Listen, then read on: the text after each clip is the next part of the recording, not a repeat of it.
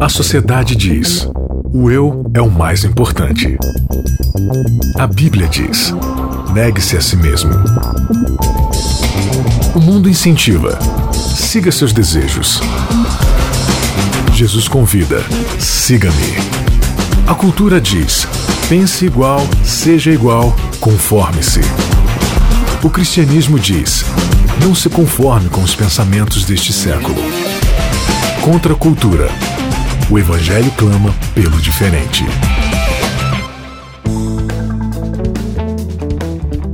Começando mais um Contra a Cultura, episódio de número 10 dessa nossa temporada de 14 episódios. Joia a vida no olho do furacão. Você vem acompanhando a gente através do podcast, é aí do seu celular, né? Você baixou um aplicativo, procurou por Contra a Cultura e está acompanhando a gente aí direto do seu celular, ou está acompanhando a gente através da Rádio Novo Tempo, ou lá no nosso site, novotempo.com barra Contra Cultura, o Evangelho clama pelo diferente. Esse é um podcast oficial, um podcast oficial aí do programa Código Aberto da TV Novo Tempo. E não estou só. Nesses próximos episódios estão, está aqui comigo pastor Charles Siqueira. Tudo bem, pastor? Olá, Bianca. Olá, amigos. Tudo beleza? Beleza. Nayeli Leite, tudo bem? Tudo bem. Essa já, já tô enjoada dela, ela sempre tá... Eu vou evitar falar então. É. Obrigada. Isaac, tudo bom? Tudo bom, Bianca. Estamos aqui velozes e furiosos. Olha aí, a fúria da juventude. Este é o título do nosso, do nosso décimo episódio.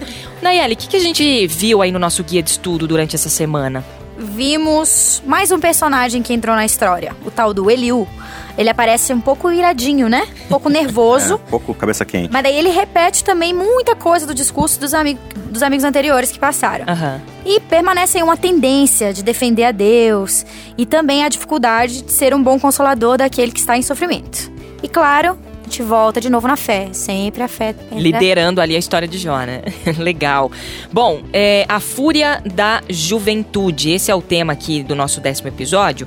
A Nai colocou aí o, o resuminho do nosso guia de estudo. E qual que é o verso é, dessa semana para nossa meditação? O verso está em Isaías 55, 9.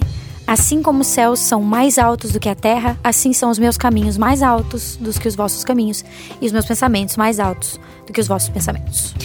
Eliú é, era jovem, né? E a Nayeli colocou aí que ele entrou um pouquinho furioso no contexto aí da história de Jó. Da onde Eliú surgiu aí na história de Jó, né? Qual que foi o impacto aí dele no, no contexto? Qual é que é de Eliú? Ele chega do nada, né? É interessante que ele chega, como diz Isaac, veloz e furioso, né, Isaac? veloz e furioso. Na, veloz na língua e furioso no, no, espírito. Exatamente. Chega atrasado e quer sentar na janelinha. É, é bem isso aí mesmo. É jovem, né? É jovem, é jovem. né? É jovem. Espírito impetuoso. Impetuoso. A gente não sabe aqui né, no texto em que momento ele o chegou, né? É, não, não diz aqui mas pelo menos ele deve ter chegado na segunda rodada da conversa, porque ele, ele repete... Ele comenta, aqui, né? Ele comenta ele, ele que estava observando, que estava ouvindo. É, ele, ele tá bravo, né, da vida, porque ele percebe que nem Jó dá o braço a torcer e nem os amigos conseguem fazer Jó dar o braço a torcer. Então fala, eu tô bravo com Jó porque ele não se rende diante de Deus, que ele acha que ele é alguém, e eu tô bravo com vocês porque, né, o, vocês não conseguem fazer o cara funcionar. Só tô bravo com Deus porque Deus é digno de, de pena nesse momento, né? E aí isso lembra bastante essa nossa juventude de guerrilha, né? É verdade. Agora, o, o Eliu, ele impactou Jó de alguma maneira ou não? Não fez efeito nenhum? A ou... impressão que eu tenho é que ele fez o maior alarde para repetir coisas que já tinham sido faladas, entendeu? Exatamente. Usar os mesmos argumentos que já tinham sido usados. Só que de um jeitinho mais Difer diferente, é. né? Do tipo, olha. Eu... Como diz a galera, assim, de jeito oxigenado. que isso? Não Tem. sei, é a galera jovem que fala. Ah, é? Nossa, a gente já deve estar tá bem velho, então. Ou é a galera velha que acha que a juventude fala, tipo eu. É, provavelmente. É, já viu aqueles, aqueles palestrantes de jovem, né? Como a juventude costuma falar, você é quadrado. Não, ninguém fala assim. não, ninguém fala assim. Cê, cê, você fala oxigenado? É, eu não me lembro da minha juventude ter falado essa palavra, eu não me recordo não. Mas é interessante também que Eliú, ele chega como jovem, né? Ele se descreve dizendo que ele é jovem e tudo mais, e ele, se, e ele chega também no contexto e algumas coisas sobre a família dele são mencionadas, né? De quem ele era filho, a família dele e tal. E é interessante que essa família dele, né? O nome Eliú significa ele é Deus. E Buzita, que é uma referência que aparece a ele, identifica Eliú da família de Naor, irmão de Arão. E irmão de Abraão, perdão, de irmão de Abraão. Então é interessante que, embora ele seja jovem, mas parece que o autor do livro de Jó, ele tá colocando as referências ali de, de, de Eliú para mostrar que, sendo jovem, mas ele tinha uma credencial, pelo menos, né? Ele tinha alguma coisa para falar, né? Ele tinha alguma coisa para dizer. E, e, é interessante que ele vem trazendo esses argumentos que já foram usados, mas que ele, de alguma maneira, quer deixar a participação, a opinião dele como jovem. Olha aí. Bom, já que a gente citou aí o lance de jovem, a fúria da juventude, né? Eliú, como vocês disseram, ele citou e que ele era jovem e tal. Como é que a gente pode analisar essa postura aí de Eliú, né? A juventude realmente, não sei, né? Analisando, a gente está agindo de igual modo nessa atualidade, olhando para os veteranos e falando, ah, nada a ver, nada a ver. Mas na verdade a gente pega o discurso deles, dá uma mudadinha, mas a essência uhum. é a mesma. Ou então, extremamente oposta, mas ainda assim na mesma lógica, né? Uhum, é, é, é aquela ideia do pêndulo, né? A gente gosta de taxar as pessoas de conservador e liberal, uhum. mas às vezes a gente vai para os extremos. Ah, eu acho que o outro é conservador por causa disso, disso, disso. Então vou pro outro extremo ser liberal. O raciocínio é o mesmo, é você pensar só em você mesmo, só na sua lógica, só no seu jeito de, de agir, de pensar nos seus próprios interesses. E aí fica dois extremos brigando por si mesmos, né? Olha, e é o conflito de gerações dentro da, da, das comunidades, né? É, só que o problema é que a gente não entende o que é unidade dentro da diversidade. Porque hum com a diferença de idade, é claro que há diferença de pensamentos também, né? Sim. De comportamentos e tal. Cultura de vivência. É, mas rola uma guerra, assim, absurda dos jovens olharem para os veteranos, acharem que eles são, ai, nada a ver, vocês estão totalmente fora do contexto, a igreja seria muito melhor se vocês não tivessem. Uhum. E os veteranos olham pra no gente falando assim, não, era meu melhor. tempo era tão melhor. Se vocês não estivessem com esse comportamento, a igreja seria tão melhor. E aí a gente não entende que é um corpo só, tanto os jovens quanto os veteranos, né? É, e, e ter, assim, a, a humildade de, de entender o melhor dos dois mundos, né? É esse que é o lance da unidade, é você chegar num consenso do jovem entender, não, realmente a experiência de vocês é muito boa nesse aspecto, nesse aspecto, mas que tal nesse ponto aqui, né, a gente dar uma renovada, trazer um pouco mais e a pessoa que é mais experiente, mais velha, fala: não, realmente, esse ponto aqui a gente precisa mudar, mas isso isso aqui é, é, é uma questão fundamental, que a gente não pode mudar e tal. E é diálogo, né? É conversar. Eu acho que havendo respeito mútuo, ambas as partes também são beneficiadas no, no, aprendiza, no aprendizado, né? Então, muitas vezes, quando é, eu vou conversar com meu avô e eu discordo de alguma coisa, e é muito natural, e eu quero expor é, o que eu penso sobre Tua isso. opinião, né? Muitas vezes ele fica olhando para mim meio. Hum, mas começa a fazer sentido para ele, muitas vezes ele também vai me colocar de volta no lugar. Tipo, não, você tá viajando bastante aqui. Isso aqui é assim e assim. Então eu acho que em função do aprendizado, se a gente se respeitasse mais, todo mundo saia ganhando. Mas o legal é que para aprender você precisa estar tá aberto, né? Sim. Então... E eu acho que essa foi uma característica de Eliú, porque ele ouviu o discurso ante que antecedeu Sim. o dele, né? Uhum. Então ele fez esse, essa conexão, né? Ele ouviu os de mais experiência, os de mais idade, para que depois ele pudesse falar. Então acho que o diálogo, ele começa não quando eu falo, mas ele começa quando eu aprendo a ouvir também, né? Quando eu tô disposto a ouvir a opinião do outro, a me colocar no lugar do outro e a perceber o que o outro também tem de bom para me influenciar ou para me deixar de legado. É, a gente já falou é, sobre essa tal compreensão que a gente tem de Deus em outros episódios, né? Inclusive a gente vê ali Jó, os amigos de Jó, todos tendo compreensões muitas vezes equivocadas, né? O Isaac colocou aqui muitas vezes é, que Jó, o próprio Jó teve impressões e compreensões uhum. equivocadas de Deus, né? E a gente? A gente também não tá tendo aí uma compreensão muitas vezes errada de Deus? Como é que a gente pode saber que a gente tá no caminho da compreensão certa de Deus? Tem esse esse toque na cuca aí, um alerta, assim, ó, aqui é o caminho ou não? Como é que é isso? É, tem uma. Né, antes de passar a palavra, o pessoal vai comentar mais sobre isso, mas uma coisa que eu percebo muito, e isso é verdade na minha vida, então né, eu não tô falando algo que seja novidade aqui. A gente tem um comportamento, principalmente a juventude nesse aspecto que é assim, a, a, gente vai acumulando nossas experiências que a gente está vivendo, a gente está acumulando, né? A gente está desbravando o mundo. E a gente vai criando ali a nossa casca, que a gente chama de vida, né? E aí a gente tem um, um, hábito que é muito complicado. A gente se volta muito pouco pro texto bíblico. Muito pouco. Você percebe nas, nas rodas de conversa, você percebe inclusive nas discussões bíblicas o quão antibíblicas elas são.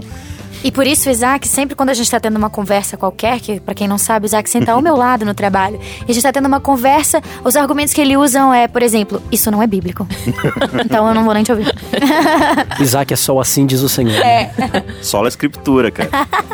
e, e assim, eu tenho uma limitação no meu estudo da Bíblia, mas uma coisa que eu percebi é quantas vezes eu sou confrontado pela Bíblia. Eu, eu trago, assim, algo que tá na minha cabeça, eu sempre achei que era assim. Aí, de repente, eu me encontro lendo um, capítulo da Bíblia que Paulo tá falando assim, cara, você é, é burro, cara, você não sabe de nada. Você é que nem Jó, você tá falando coisas que você não faz ideia. Eu, nossa, mas isso aqui é total, diametralmente oposto daquilo que eu tô pensando. E aí eu fico observando que, nossa, a juventude é muito assim, eu me incluo nisso, né? Você entra, por exemplo, numa escola sabatina, né? Ou na sua escola dominical, digamos assim, não sei qual é o seu contexto, que é para você discutir a Bíblia. E você percebe um monte de gente levantando a mão para dar sua, a sua opinião, o que você acha que é, mas você não se volta para a Bíblia. Então, respondendo a sua pergunta, né? Como a gente deve saber como a gente pode saber que a gente está no caminho certo de compreender quem é Deus? Confrontando o nosso modelo de quem é Deus com o modelo bíblico de quem é Deus. Através da leitura da Bíblia, conhecê-lo diariamente. É assim que se faz. Estudar a vida de Cristo, que é Deus aqui na terra. Observar os, os seus atos, como ele tratava as pessoas, o que ele dizia. É, é, assim que você vai confrontar o seu modelo de realidade com o modelo de quem realmente Deus é. A gente, a gente vive numa era difícil, né? Porque eu acho que um dos aspectos que contribui bastante para isso que o Isaac está falando é porque a gente vive numa sociedade muito subjetiva, né? Uhum. Onde o que vale é o que eu penso penso, é o que eu sinto, é o que eu quero, é o que eu entendo, é o que serve para mim, é o que é o que funciona para mim, é o que dá certo para mim. Enquanto que a Bíblia, ela nos apela a conhecermos um Deus que foi revelado através das escrituras. Uhum. E, e para que a gente possa conhecê-lo, a gente tem que mergulhar nas escrituras, a gente tem que estudar a Bíblia, a gente tem que saber, ou pelo menos procurar saber o que o autor queria dizer acerca desse Deus. Qual foi a experiência que ele teve com esse Deus e o que ele quer revelar pra gente através dessa experiência. E pra gente é muito difícil, porque às vezes essa experiência experiência choca com aquilo que a gente gostaria de, de ouvir ou, ou de sentir, né? Eu acho que o respeito, de novo, ele aparece, tanto com o, outro quanto comigo mesmo. Porque se a caminhada espiritual ela é, ela é um processo, você está vivendo ela todo dia. Pode ser que hoje você acredite que esse aqui é o seu modelo, é isso, é isso aqui que é Deus. Amanhã você vai descobrir que talvez não é bem assim. É a outra pessoa que está em outra fase da vida espiritual dela mais ainda. Então a gente tem que hum, deixar cada coisa no né? seu lugar, respeitar e amar. E, e, e, e, acima de tudo, buscar nas escrituras, que a palavra ela vai se revelando a partir do momento que eu tenho condições de receber aquela revelação. É perfeição, ela a palavra perfeição, que muitas vezes é, tem uma galera aí, né, que leva essa palavra pro extremo, do comportamento, onde você não pode errar, né? A perfeição é não, não erro.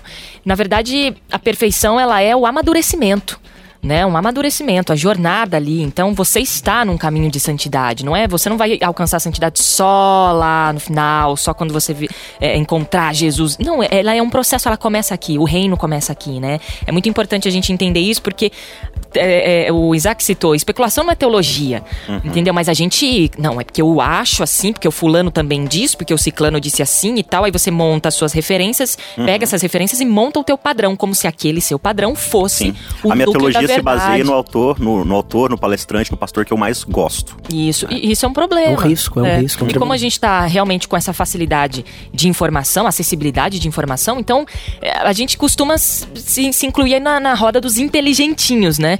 É, do tipo, leio dois livros, três livros e eu. Nossa, tô manjando muito, hein? Aí, Nayeli. Nayeli. Ah, não sei se você percebeu, mas a Bianca acabou de tá fazer uma referência. É um direitinha né? no Pondé. Não, não. Sabe que eu, eu tava Como falando... diria um historiador aí, um não, filósofo. É filósofo. Esse é o, é o Luiz Felipe Pondé. E ele fala. É, esse é o Pondé. É o Pondé, esse daí é o Pondé. Não é o Carnal. Não é o Carnal. e nem o Mário Sérgio Cotella. Ok. Né? Mas okay. Tá, tudo, tá tudo certo. É, fala, Isaac. Você deu uma respirada e quando você dá, eu já paro de falar. Não, não dei respirada, não. É que eu tava sem oxigênio mesmo. tava dando uma oxigenada? Oxigenando, uma oxigenando. Na minha mente, Juventude. Na minha mente ultra jovem. Em outros episódios passados também a gente falou que a compreensão que a gente tem às vezes de Deus, né, como se a gente colocasse ele numa caixinha, né? A gente uhum. vive dizendo: "Ai, Deus é maravilhoso, poderoso, onisciente, onipresente. Nossa, Deus é tudo". Mas daí a gente, assim como os amigos de Jó, coloca Deus numa caixinha Sim. bem pequenininha. E aí Deus não é capaz de agir fora dessa caixa. Se ele agiu, eu tento justificar as coisas de acordo com a minha teologia e não de acordo com o caráter de Deus, né? E aí Eliú, ele vem com essa aparente renovação, mas como a Nayeli falou, né? É mais do mesmo.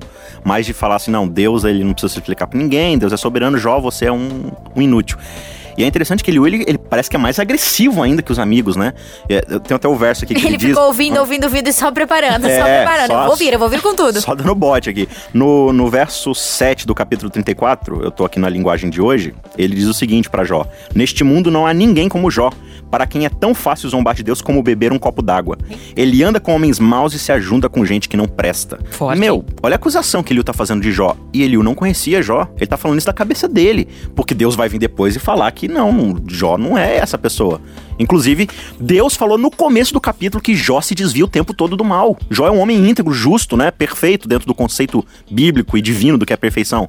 Então, como é que Liu chega agora falando essas pachorras, né? Então você percebe que Liu ele, ele dá essa, essa renovada no discurso, mas só na, no jeito de gritar, porque no fim das contas ele é mais um acusando Jó e achando que alguém precisa defender Deus, né? Então ele não tem compromisso nenhum com a compaixão, né? Com a solidariedade, com a empatia, que é uma das nossas palavras preferidas aqui do Contracultura. Ele só tem ali o compromisso dele, digamos assim, apologético, né? É a verdade pela verdade, mas a verdade, na verdade, é só uma desculpa para bater nas pessoas. Acho que é o perigo que a gente corre, né? É, é, é eu sinto isso, né? É, um paradoxo que a gente vive é essa coisa da gente ter que buscar Deus, é, entender a verdade sobre Deus, mas ao mesmo tempo entender que a gente não tem toda essa verdade sobre Deus. Uhum. Que a gente tem percepções dessa verdade que vão progredindo, que vão amadurecendo na nossa caminhada cristã, mas que à medida que a gente vai crescendo, a gente também vai descobrindo o quanto a gente ainda não sabe sobre Deus, Sim. o quanto a gente precisa aprender sobre Ele. Por isso que é tão angustiante quando você encontra uma pessoa que usa os argumentos dela para querer dobrar você, religiosamente, uhum. espiritualmente, né? A pessoa não te deixa ter suas próprias convicções. Isso não existe em religião. Você tem o seu espaço, você tem o seu direito às suas próprias convicções. Ou, ou quando a pessoa usa as conclusões que ela tem para impor é. ou para tentar. O caminho que ela trilhou, né? É, olha, você tem que viver assim, você tem que. você Esse, esse discurso do tem que, né? Ele é muito forte, ele é muito pesado, porque cada pessoa tem o seu grau, hum. tem o seu degrau, né? Ela tá subindo uma escada, ela tá caminhando, ela tá crescendo. E por isso que vem aquele lance que a Nayeli falou do respeito mesmo. Se eu tenho essa percepção de que a verdade é algo infinito, é algo misterioso, que tem que ver com esse Deus que é grande, então eu vou ser humilde o bastante para entender que eu tenho percepções que estão amadurecendo a cada dia mais e que a pessoa que está ao meu lado, ela também precisa ter essa mesma experiência que eu estou tendo, mas é uma experiência progressiva, gradual, e a gente tem que se ajudar nessa caminhada, né? Por isso que a unidade na diversidade, diversidade. Exatamente. Você, você é pastor, né, é, Charles? Inclusive cuida de uma comunidade adventista uhum. aqui no Vale do Paraíba, em São José dos Campos. Cuida de quantas igrejas? São duas igrejas no Duas distrito. igrejas, né? É, e ali tem jovens, inclusive o Contra a Cultura está participando de uma série de programações nessa uhum. igreja. É, e, e, e, como é que você observa a juventude, já que a gente está citando isso de novo? Assim, eu queria que você colocasse na prática mesmo, você como líder de igreja, líder espiritual de igreja, jovens e veteranos, como é que você lida com os dois grupos? O que, que você tem feito ali na prática na igreja? Eu acho que o maior desafio é a gente criar pontes, né, entre essas gerações. É você tentar é, garimpar aquilo que existe de melhor nessas duas gerações. A gente tem muitas coisas positivas dessa geração que está passando o bastão para a geração mais jovem. A gente tem muitas coisas positivas e a gente tem que tentar fazer essa geração mais jovem enxergar isso e a geração que está passando o bastão enxergar o potencial e o legado deles que só vai fazer sentido se a geração mais jovem der continuidade a esse legado. Então, esse diálogo, eu acho que ele tem que ser mediado pelo líder mesmo, porque é a pessoa que tem mais condições, mais preparada separada e também, entre aspas, mais neutra, né? É a pessoa que tanto a geração que está mais tempo quanto a geração mais, jo mais jovem vão olhar para o líder e vão se dar a oportunidade de ouvi-lo. Então, eu acho que esse, esse é o grande desafio que eu, eu particularmente tenho tentado fazer. É por isso que é importante realmente a, a gente ter essa postura de reconhecimento de quem nós somos, né? Entender a nossa identidade, porque a identidade ela está sempre é, vinculada à nossa referência. Uhum. E quando a gente sabe quem nós somos e, e quem é a nossa referência, é, invariavelmente a gente vai ter humildade. E essa humildade ela é necessária para o líder, no caso o pastor, né? De entender que ele sim sabe mais do que sua membresia, mas vai ter algumas coisas que a sua membresia sabe mais do que ele, porque ele chegou ali tem dois, três anos e tem gente ali na igreja dele que está ali há 20 anos. Ele tem que escutar para saber moderar. E tem jovem ali que está chegando agora e, e quer se achar muito também, mas que às vezes o jovem tem uma perspectiva diferente que ele não tem, né? E ele pode justamente articular essas coisas, misturar e tentar chegar a um ponto. Isaac falando assim, parece até que frequenta minha igreja, cara. Conhece tão bem as realidades aí da igreja. tô sendo extremamente genérico. Mas eu acho que essa, essa, acaba sendo a realidade, assim, de praticamente a maior, maior parte dos líderes, né? E um bom líder é aquele que ele se enxerga como uma pessoa humilde, de poder ouvir, de saber a hora que ele tem que ser enfático e apelar para sua autoridade, né? Mas aí, pensando nessa coisa da humildade, a, a gente percebe o quanto nós não somos humildes. Porque a, a, gente, como religiosos, a gente tem um, um, discursozinho assim de que eu tenho toda a verdade. Uhum. Nossa, para mim não existe palavra, é, frase mais ofensiva do que essa dentro de um contexto religioso. Quando a gente entende que a verdade é algo progressivo. Né? E que a gente, a gente entende que a gente vai ter a eternidade inteira para conhecer coisas e sempre crescer. Agora pensa assim no, no, no, contexto de eu como ser humano, né? Eu, Isaac, aqui, aí cada um de vocês pensem no contexto de vocês, né? O quanto você sabe de coisas? Bastante. Você sabe bastante coisa. Você estudou, você leu, você assistiu, enfim, você sabe bastante coisa. Agora compara o que você sabe com o que todo mundo na sua cidade sabe. Não é nada. Não é muita coisa. Agora compara isso com o que todas as pessoas do seu país sabem. Médicos, filósofos, professores, engenheiros. OK, agora compara isso com a maior biblioteca do seu país seja de teologia, de história, de, não sei, de qualquer coisa. O quanto você sabe em relação a isso. Agora pega isso e, e compara com todo o conhecimento que o planeta Terra, a gente acredita aí talvez em 6 mil anos, de, de, de conhecimento, de produção de coisas. O quanto você sabe em relação a isso. Entendeu? É, compara. Não dá, cara. Aí, beleza. Agora pega tudo que a humanidade já produziu como conhecimento e compara com o que Deus sabe. Não, não dá, cara. Aí você vem me dizer que você tem toda a verdade. Isso é falta de humildade tremenda. De, de, você achar que você, você é a referência. E aí, quando eu acho que eu sou a referência de conhecimento, eu começo a projetar nos outros que os outros estão errados. Uhum. E é isso que ele e os três amigos fizeram. Não, eu, olha, prepara que eu vou dar a minha defesa. Eu vou te expor a verdade. Jó, você não, você não sabe do que você tá falando. Você podia ficar muito bem quieto. É, esse conselho serve inclusive para você mesmo, Eliu. Hum. E para cada um de nós. Quando a gente entende que a nossa referência é Deus e o que Deus sabe, não, não, existe outro caminho, outra perspectiva a não ser você se jogar no, chão, no chão, que nem Jó fez, e falou assim: eu, eu vou me revirar na cinza aqui, porque eu falei de coisas que eu não fazia ideia, né? E nenhum dos, dos três amigos e mais um intrusinho ali tiveram essa perspectiva. Não, a gente tava falando de coisas que estavam além da nossa alçada, né? É interessante, Isaac, que você está falando, porque o Isaac, para poder gerar na gente né, esse sentimento de, de pequenez, né, ele colocou um parâmetro de comparação, né, de algo que é maior. Algo sempre que é maior, maior, maior, maior, em última instância, Deus. Então, quando a gente se coloca mesmo diante da grandeza de Deus, da infinitude de Deus, a primeira reação que deveria ser provocada na gente, no nosso coração, é a reação de humildade mesmo. Porque você está diante do dono de todas as coisas, do Criador, do daquele que que, que, sustenta o universo nas suas mãos e isso deveria provocar na gente nessa né, essa humildade. É Milor Fernandes, ele diz que quem sabe de tudo tá bem mal informado. Uhum. Né? Parabéns, boa, Bianca, boa pela frase. citação. Aí. Variar um Deixa eu pouco. é anotar bom. essa daqui. Calma aí, calma aí. Tá bem anotar. mal informado. Copo cheio realmente não entra nada e quando você não se esvazia para poder aprender, e, e, aliás é uma coisa que a gente precisa aprender, aprender a aprender, né? Hoje a gente não se coloca numa posição de aprendizado, né? Exato. É, e isso é complicado, porque quando você para de aprender, você morre. Né, você para de viver, né? Uma pessoa que ela se coloca num patamar de não, eu sei de tudo, ela realmente está morta. Ela não está progredindo na vida, né? E, e, e por que, que a gente está colocando isso aqui no Contra a Cultura? Porque nessa nossa geração, mais do que nunca, eu entendo assim, com essa facilidade, a acessibilidade de informações, todo mundo sabe de tudo. Todo mundo é antropólogo, todo, todo mundo é, é, é sociólogo. Se eu não sei, me dá 20 segundinhos é, que eu vou, eu vou, lá que eu vou pegar meu celular aqui, entrar no Wikipedia, eu já vou voltar com uma opinião, tá? Exatamente. E aí isso acaba, assim, como assim? Todo mundo sabe de tudo? Como é que é? Como- E aí vem os, os, os embates, Uhum. né? Não é nem debate, são embates mesmo, são guerras, pessoas aí acabando com amizade, acabando com família, com um monte de coisa, porque todo mundo sabe de tudo. E aí, enfim, eu acho que é um grande aprendizado que a gente tá tendo com o livro de Jó, Sim. né? Com, com os amigos de Jó aqui. Peraí, eu sei de tudo? Será que eu sei de tudo? E olha, e olha que legal, Bianca, né? Uma outra ilustração pra gente entender esse ponto.